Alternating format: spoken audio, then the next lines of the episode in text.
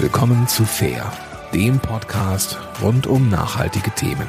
Hier geht es darum, wie du den Planeten jeden Tag etwas besser machen kannst. Und jetzt viel Spaß in dieser Episode. Ja, guten Morgen oder guten Mittag oder guten Abend zu einer neuen Folge des Podcast Fair, dem Podcast von Eukocredit. Eukocredit ist eine Genossenschaft, bei der du ethisch verantwortlich Geld anlegen kannst und mein Name ist Katharina Welp.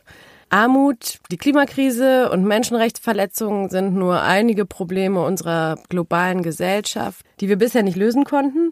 Die Verursacher sind häufig multinationale Konzerne aus Ländern des globalen Nordens, die ihre Geschäfte oder ihre Tätigkeiten in den globalen Süden verlagern. Viele Menschen achten daher in ihrem Konsumverhalten zum Beispiel auf fair gehandelten Kaffee, ökologisch erzeugte Lebensmittel, weniger Verpackungen und so weiter. Dennoch wissen viele nicht, dass auch das Geld an sich, mit dem sie diese Produkte bezahlen, einen negativen oder positiven Einfluss haben kann. Welche Bank ist denn gut? Kannst du eine empfehlen? Diese Frage höre ich oft im Gespräch mit Menschen, die verantwortungsvoller mit ihrem Geld umgehen möchten. Ich empfehle dann den Fair Finance Guide des gemeinnützigen Vereins Facing Finance welche Antworten du hier auf deine Frage bekommst und welche Informationen dahinter stecken, darüber spreche ich heute mit Richard Buch von Facing Finance. Facing Finance trägt maßgeblich zur Sensibilisierung deutscher und europäischer Finanzdienstleister bei. Und dazu wird uns Richard gleich sehr viel mehr erzählen. An dieser Stelle erst einmal herzlich willkommen und schön, dass du da bist. Hallo Katharina, vielen Dank für die Einladung. Richard, was heißt das denn eigentlich konkret? Was heißt, dass ihr Finanzdienstleister sensibilisiert? Ja, wir möchten mit dem Fair Finance Guide und unseren anderen Projekten bei Facing Finance die großen Banken und Versicherungen im ersten Schritt überhaupt erstmal aufmerksam darauf machen, dass sie möglicherweise soziale oder ökologische Kontroversen mitfinanzieren und daraus dann eben ja finanziell eine Rendite schlagen und letztlich ja dann auch die Bankkundinnen und wenn dieses Bewusstsein geschaffen ist, ja, wenn sich die Verantwortlichen in den äh, Finanzhäusern, in den Banken und Versicherungen darüber im Klaren sind, was sie da eigentlich mitfinanzieren, dann kann man in den Dialog kommen, ob sie es so aufrechterhalten möchten oder ob sie vielleicht ja, schärfere Vorgaben machen möchten an die Unternehmen, die bei ihnen Kredite anfragen oder die als Investitionen für sie in Frage kommen. Sollten sich denn die Banken oder Versicherungen nicht von Anfang an dessen bewusst sein, was sie finanzieren? Das wäre natürlich sehr wünschenswert, wenn sie sich da schon von Anfang an bewusst wären. Allerdings gibt es im klassischen äh, Bankgeschäft, ich meine, das äh, ändert sich natürlich gerade alles grundlegend. Ähm, jede Bank, jede Versicherung zieht irgendwie eine Nachhaltigkeitsabteilung auf und in den Banken, die da schon weiter vorangehen, haben die dann eben auch äh, mitzuentscheiden, wenn es um äh, Kreditvergaben geht zum Beispiel. Allerdings äh, steht die finanzielle äh, oder die wirtschaftliche Tragfähigkeit bisher oft im Vordergrund und da wird eben nicht darauf geguckt, ob ähm, die Tätigkeiten des Unternehmens, du hast es auch schon gesagt, ja, multinationale Konzerne, ob die eben irgendwo auf der Welt bei den Menschen vor Ort oder der Umwelt vor Ort negative Folgen hinterlassen.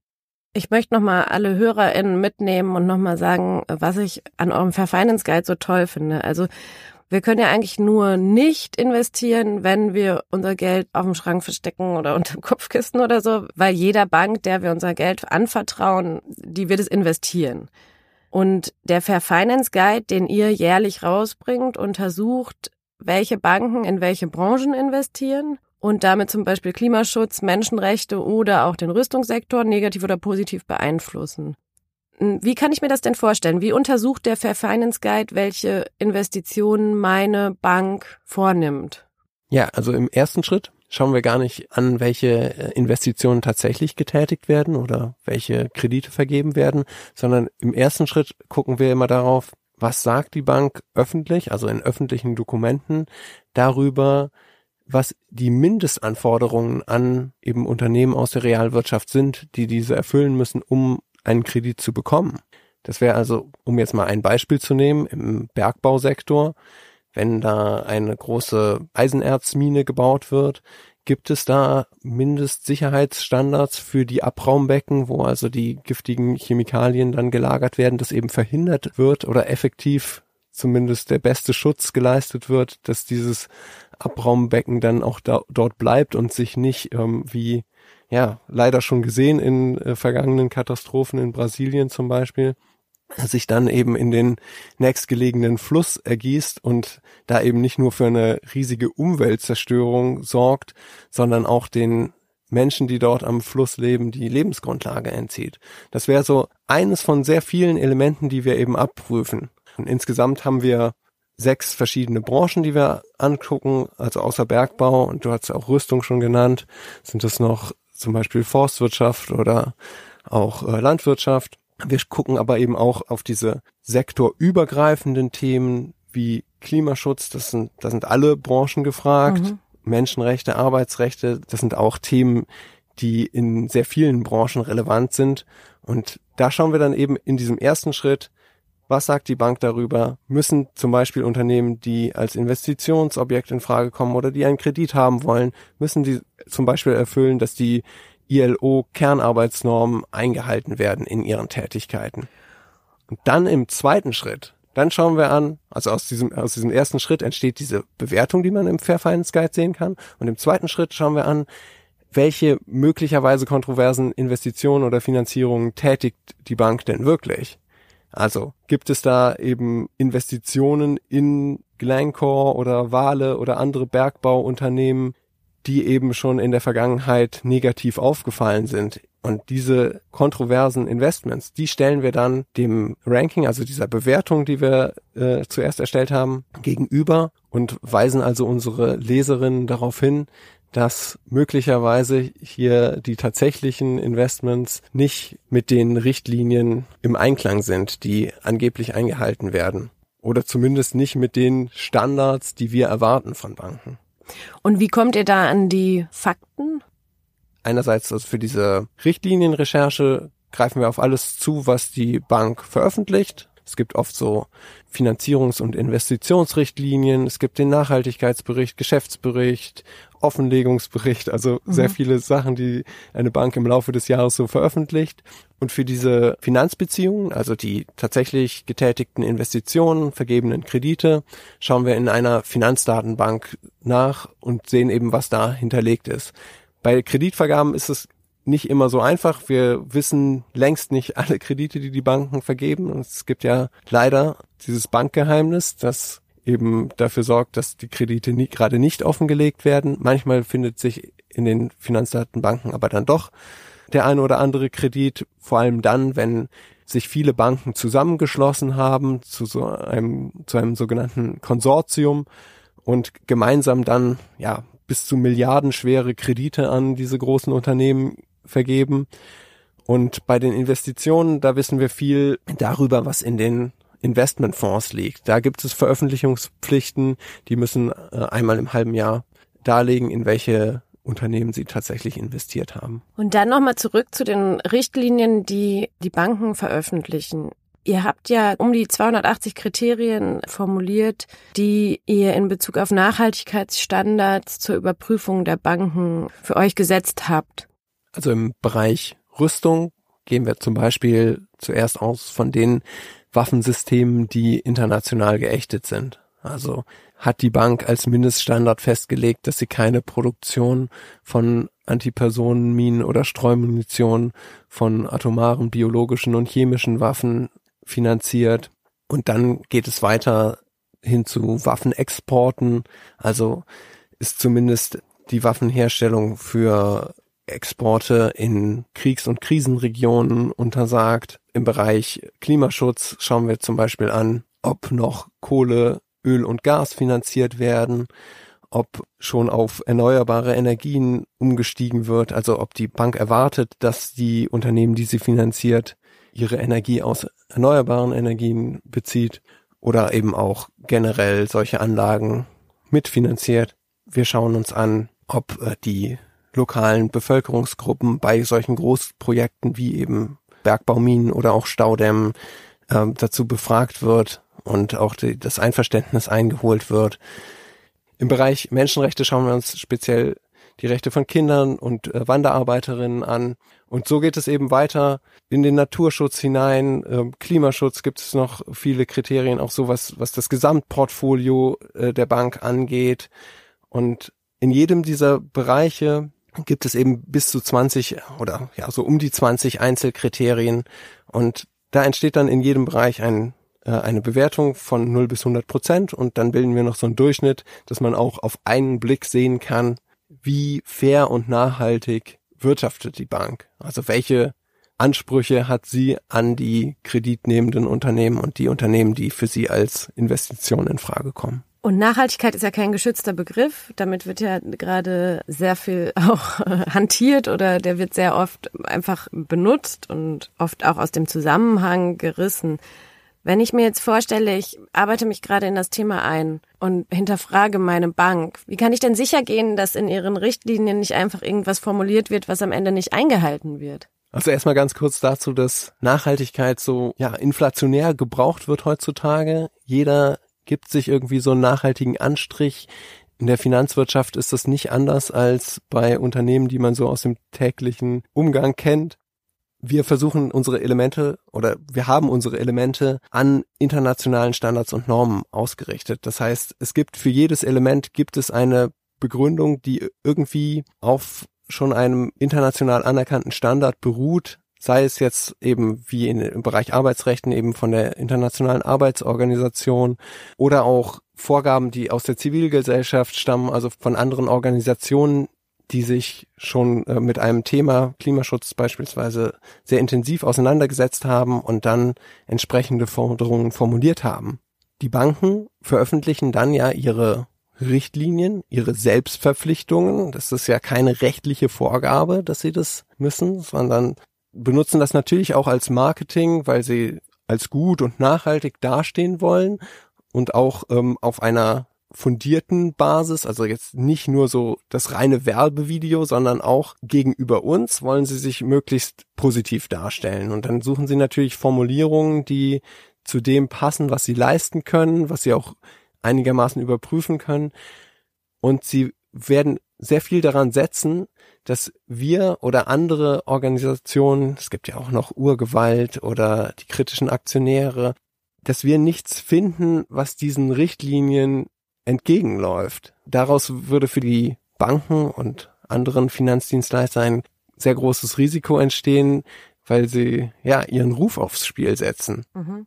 Wenn wir dann so eine kontroverse Investition finden, die der Richtlinie widerspricht, dann geht es im schlimmsten Fall für die Bank, äh, geht es durch die Medien und äh, sie verlieren ihre Kunden und Kundinnen. Und da will ich mal direkt einhaken, das interessiert mich sehr. Wie viel Macht haben denn KleinanlegerInnen? Also nicht nur, dass eine Bank vielleicht durch eine schlechte Reputation Kunden verliert, sondern auch ihr im Fair Finance Guide kann man ja einfach auch seine Bank überprüfen und da genauere Details dazu lesen, welche Richtlinien sie veröffentlicht haben und wie sie quasi von euch bewertet wurden. Und ich habe aufgrund dessen schon mal eine Bank gewechselt und frage mich, üben wir damit eine Macht aus, beziehungsweise können wir damit überhaupt etwas verändern? Ich bin überzeugt davon, dass wir als, wir als Kleinanlegerinnen auch einen Einfluss haben. Man muss ja immer sehen, dass wir Teil des Ganzen irgendwie sind. Man darf nicht vergessen, dass dieser Finanzdienstleistungssektor auch nur ein Teil der Gesamtgesellschaft ist und wir natürlich auch den großen Umbruch mit fordern müssen, ja, politisch auch fordern müssen. Also einerseits bringen wir unsere Finanzen ins Reine, indem wir zu einer besseren Bank wechseln. Auch das muss man nicht. Man kann auch bei der, ja, etwas schlechter abschneidenden Bank bleiben und da eben als kritische Kundin bleiben.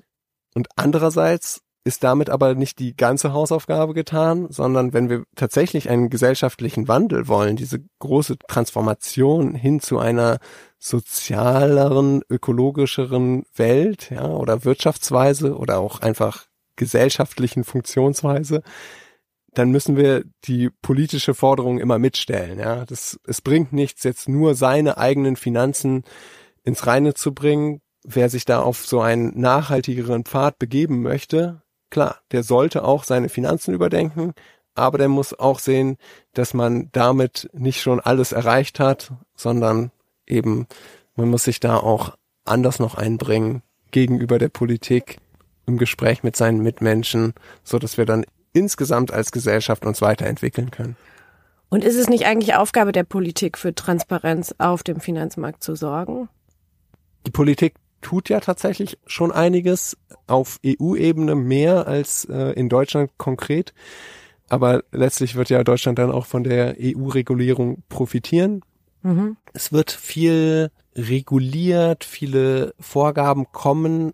Im Moment allerdings im Bereich nachhaltige Finanzen sieht es immer so aus, dass diese Vorgaben gemacht werden für Finanzprodukte, die explizit als nachhaltig ausgewiesen sind. Das heißt, der Gesamtmarkt darf immer noch machen, was er möchte. Also eine Bank, die ein ganz normales, konventionelles Produkt, also zum Beispiel einen Investmentfonds anbietet, den sie auch nicht als nachhaltig bezeichnet, die darf da immer noch in jedwedes Unternehmen investieren. Das, was es schon jetzt gibt eben oder was auf EU-Ebene gerade entwickelt wird, ist, dass die Fonds, die sich dann nachhaltig nennen, dass die sich da an ein sehr detailliert ausgearbeitetes Schema halten müssen und die realwirtschaftlichen Unternehmen sind dann auch in der Pflicht, entsprechende Informationen zu liefern, damit man dann sagen kann, okay, das ist jetzt im Sinne der EU zu so und so viel Prozent nachhaltige dieses Investment. Es müsste natürlich viel mehr geschehen. Diese Offenlegungspflichten, da gibt es schon einige Fortschritte, aber ich hatte es am Anfang schon mal erwähnt, das Bankgeheimnis an sich bleibt bestehen und ähm, man weiß bei den meisten Banken eben nicht, an welche Unternehmen konkret die Kredite vergeben werden. Aber das heißt, für die, die es zumindest versuchen, ihre Geschäftstätigkeit nachhaltiger zu gestalten, wird es eigentlich schwieriger als für die, die überhaupt nicht darauf achten? Der Gesetzgeber will an der Stelle verhindern, dass es Greenwashing gibt. Und das ist ja auch ein sehr wichtiges Anliegen. Ja, es sollte nicht jeder hingehen können und alles über seine eigene Bank behaupten dürfen, was er halt gerade will, ja, sondern das, was da an äh, Nachhaltigkeitsversprechen geleistet wird, das sollte auch eingehalten werden können. Es ist natürlich dann immer noch die Frage nach dem ja, sogenannten Impact, also dem positiven Einfluss, den man dann wirklich damit hat, dass man zu derjenigen Bank wechselt oder in dieses oder jene Finanzprodukt investiert. Das ist ein bisschen eine andere Frage. Viele Effekte da sind sehr indirekt, weil eben dadurch insgesamt irgendwie das nachhaltige Wirtschaften in einem besseren Licht dasteht, äh, mehr Zulauf kriegt, überhaupt diese gesellschaftliche Diskussion angestoßen wird.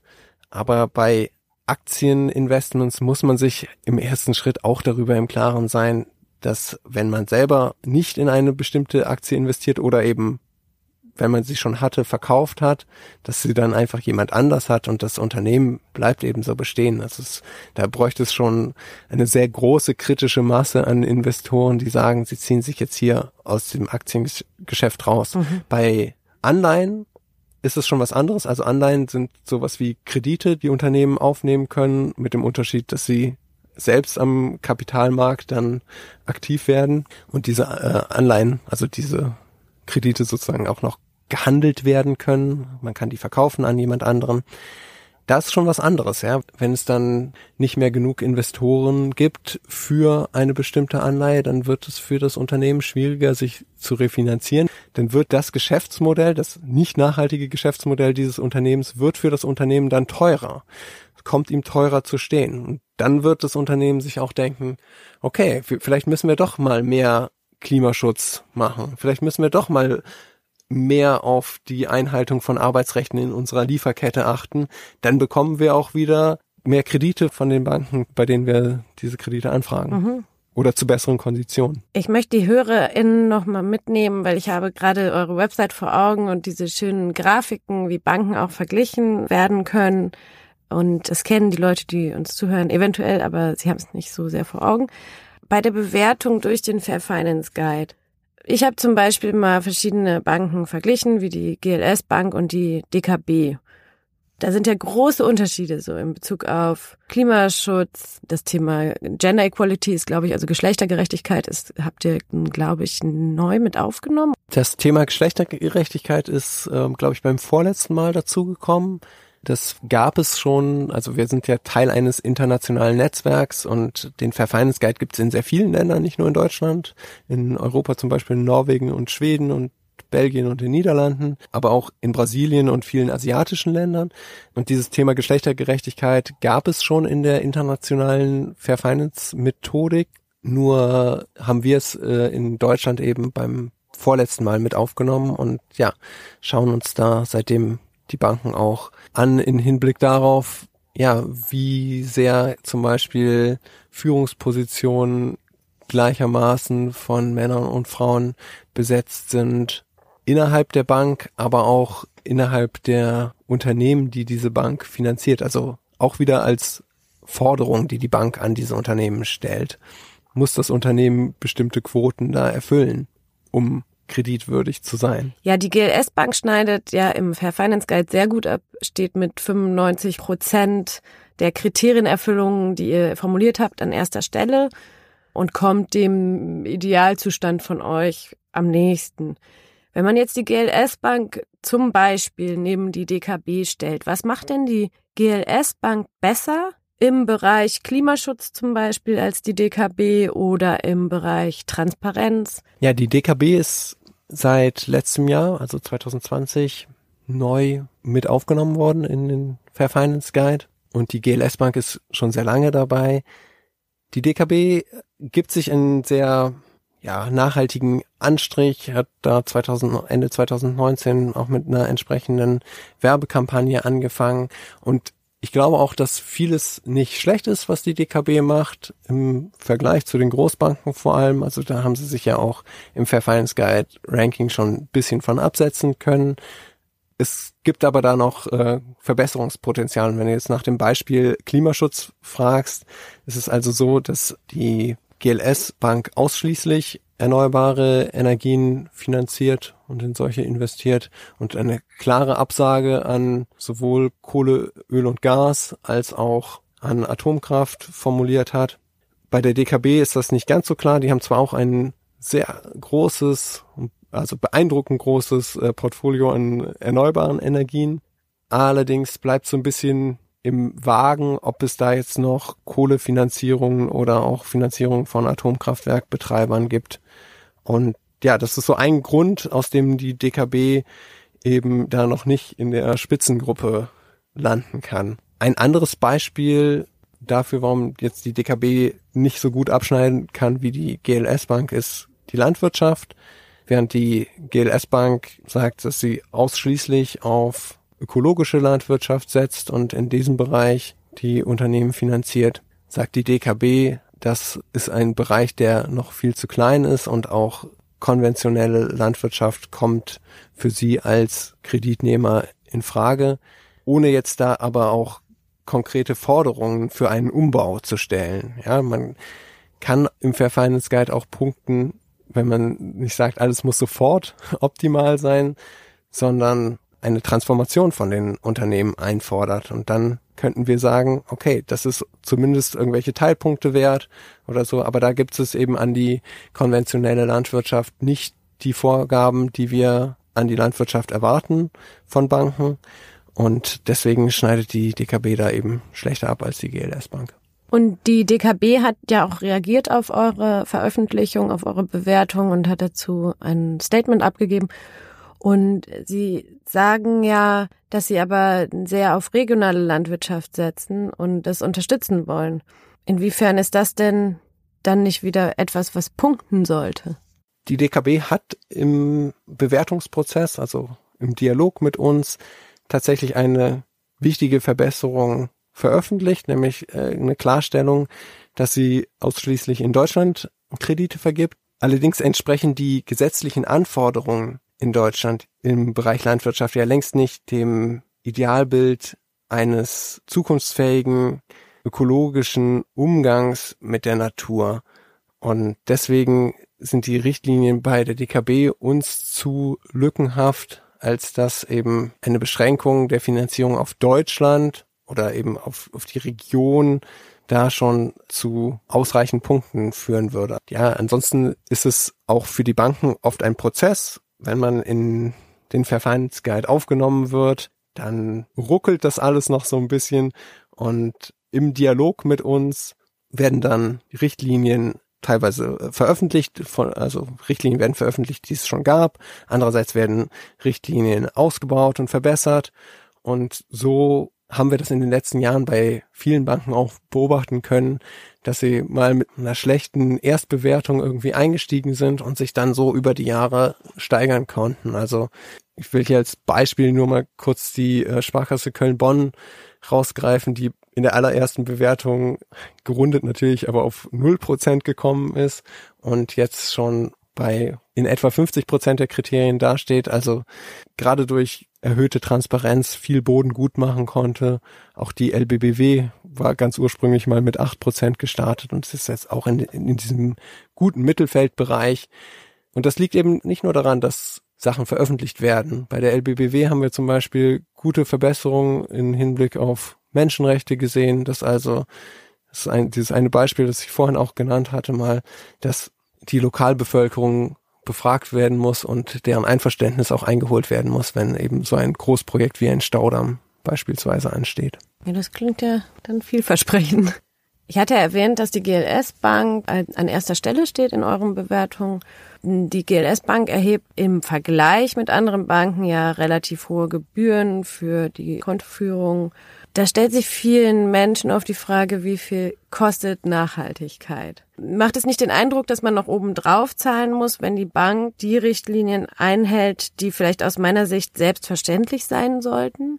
Es ist richtig, dass die Banken, die einen hohen Nachhaltigkeitsanspruch haben oder der sich eben auch in der Fair Finance Guide Bewertung widerspiegelt. Das ist ja nicht nur die GLS Bank, das ist auch da die Triodos dabei und die Ethikbank und dann kommen als nächstes ja die beiden Kirchenbanken, dass die vielleicht etwas höhere Kontoführungsgebühren haben als ja eine Online-Bank wie die ING oder die DKB aber letztlich muss man sich ja fragen, was, wofür zahlen wir oder welche Kosten werden entstehen, wenn wir uns nicht auf diesen Nachhaltigkeitspfad als Gesellschaft begeben. Und die Rechnung, die wird erst viel später kommen. Also zumindest, also das ganz konkrete Beispiel ist ja der Klimaschutz. Wenn wir uns jetzt nicht auf den Weg machen und das Klima effektiv schützen, dann wird die Rechnung, also im Sinne von wirklich Anstrengungen, die wir als Gesellschaft leisten werden müssen, die wird kommen, sei es jetzt Mitte des Jahrhunderts oder Ende des Jahrhunderts, aber diese enormen, nicht nur Wetterschwankungen, sondern eben Extremwetterereignisse, die weltweit zunehmen werden, werden so viel vom gesellschaftlichen Wohlstand in Anspruch nehmen oder auch wegnehmen einfach, dass da noch ganz andere Herausforderungen auf uns als Menschheit zukommen werden. Und eine andere Überlegung ist eben bei solchen sozialen Themen oder eben auch ethisch-moralischen äh, Sachen, wie möchte ich, dass meine eigene Kleidung beispielsweise produziert wird, unter, unter welchen Arbeitsbedingungen. Das ist einfach eine Sache, bei der die Kosten dann andere tragen. Es gibt diese Kosten immer, nur ist die Frage halt, wem bürde ich sie gerade auf? Und wo wir hin müssen, ist zu einem Gesellschaftsvertrag, also dann eben gesetzlich festgehalten, dass diese Standards selbstverständlich sind und selbstverständlich dann auch bei allen Banken sein werden. Und dann ist sozusagen das äh, Feld wieder eingeebnet. Alle müssen dieselben Mindestanforderungen erfüllen. Und dann kann man auch nach dem Preis gucken, ja. Dann kann man gucken, wer macht das beste Angebot. Aber bis dahin muss man sich im Klaren sein, dass möglicherweise kostenlose Konto in irgendeiner Art und Weise quersubventioniert ist in der Bank eben aus Gewinnen auch, die aus möglicherweise kontroversen Geschäften stammen. Auf eurer Website können unsere HörerInnen ganz viele detaillierte Infos zu den meisten Banken finden und auch zu Versicherungen, die ihr ja auch bewertet und untersucht als eine Form der Geldanlage. Was kannst du unseren HörerInnen mitgeben, was sie neben all dem, was wir schon besprochen haben, also zum Beispiel auf der Website vom Fair Finance Guide zu schauen, wie die eigene Bank agiert, die eigene Bank kritisch hinterfragen, vielleicht wechseln. Was kannst du noch empfehlen, was man im Kleinen tun kann, um unsere Wirtschaft auf, auf einen Weg zu bringen, nachhaltiger und fairer zu werden? Ich breche das gern immer runter auf diesen Zusammenhang. Man muss nachhaltig investieren und finanzieren, um glaubwürdig zu bleiben. Man muss aber auch eben einen nachhaltigen Umbau der Wirtschaft politisch einfordern, um, ja, um seine Ziele zu erreichen. Denn ohne diese politische Forderung bleibt alles doch irgendwie im Kleinen. Und in ganz konkreten Schritten heißt das eben, das, was du genannt hattest, äh, die Bank eben entweder zu wechseln oder mindestens genauso wichtig, sich als kritische Kundin an die Bank zu wenden, zum Beispiel über äh, die Fair Finance Guide Plattform oder auch wenn Urgewalt oder die kritischen Aktionäre oder wir oder wer auch immer eine Bankenkritik twittert, das dann an die Bank äh, weiterzuleiten oder dort auch die Bank öffentlich anzusprechen, dass eben in der, in der Öffentlichkeit diese Diskussion darüber nochmal entsteht, wo fließt das Geld eigentlich hin und wovon profitiere ich als Einzelne, als Einzelner denn mit? Ja, will, will ich das überhaupt? Und das ist ja in, in vielen, vielen Zusammenhängen. Das ist nicht nur da, wo ich meine Bank habe oder wo ich meine Lebensversicherung abgeschlossen habe. Das ist auch bei meiner betrieblichen Altersvorsorge. Da wissen wahrscheinlich die meisten nicht mal, welcher Anbieter da genau dahinter steht, aber auch das kann man ja mal nachgucken in so einem jährlichen Anschreiben von, von der äh, Altersvorsorgung und da die kritischen Fragen stellen. Auch bei den Banken, die nicht im Fair Finance Guide vertreten sind oder andere Finanzdienstleister, kann man Tools benutzen, die wir auf der Website zur Verfügung stellen. Wir haben da so ein Musterschreiben an Banken, die eben nicht im Fair Finance Guide drin sind, dass die zumindest sich mal damit auseinandersetzen müssen, selbst wenn man da nur Standardantworten und Textbausteine zurückbekommt, merken die Banken dann, dass sich da etwas bewegt an der Basis, ja, dass die Kundinnen nicht mit dem Status quo zufrieden sind.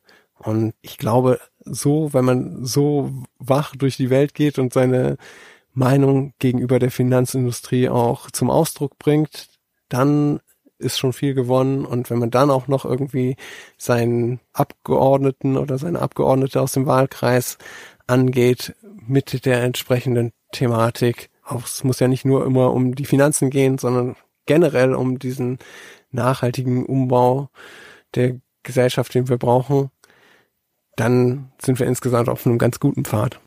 Ich habe heute im Gespräch gelernt, agil bleiben, hinterfragen, immer auch schauen, was steckt hinter bestimmten Formulierungen, dass es sich trotzdem auch lohnt, als Einzelperson die Bank zu kontaktieren und bestimmte Richtlinien zu hinterfragen.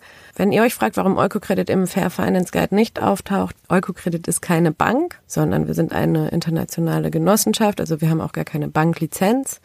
Ihr könnt aber trotzdem nachhaltig bei uns Geld anlegen. Das geht mit einem Betrag ab 200 Euro und weitere Infos dazu findet ihr in den Sendungsinformationen beziehungsweise die führen dann zu unserer Website. Vielen Dank an dich, Richard, und auch an Facing Finance für das Gespräch. Schön, dass du da warst. Vielen Dank, Katharina, dass ich hier sein durfte. Diese Episode haben wir im Juni aufgezeichnet, weil ich demnächst in Elternzeit bin. Die Episode, die danach folgt mit mir, ist mit dem Verein Zeitzeugen, der sich für Antirassismus einsetzt und die Geschichte von Zeitzeugen des Holocausts an junge Menschen weitergibt, damit diese zu Zweitzeugen werden können. Also ein ganz anderes Thema, aber trotzdem genauso interessant. Mehr dazu im Oktober. Vielen Dank fürs Zuhören und bis bald.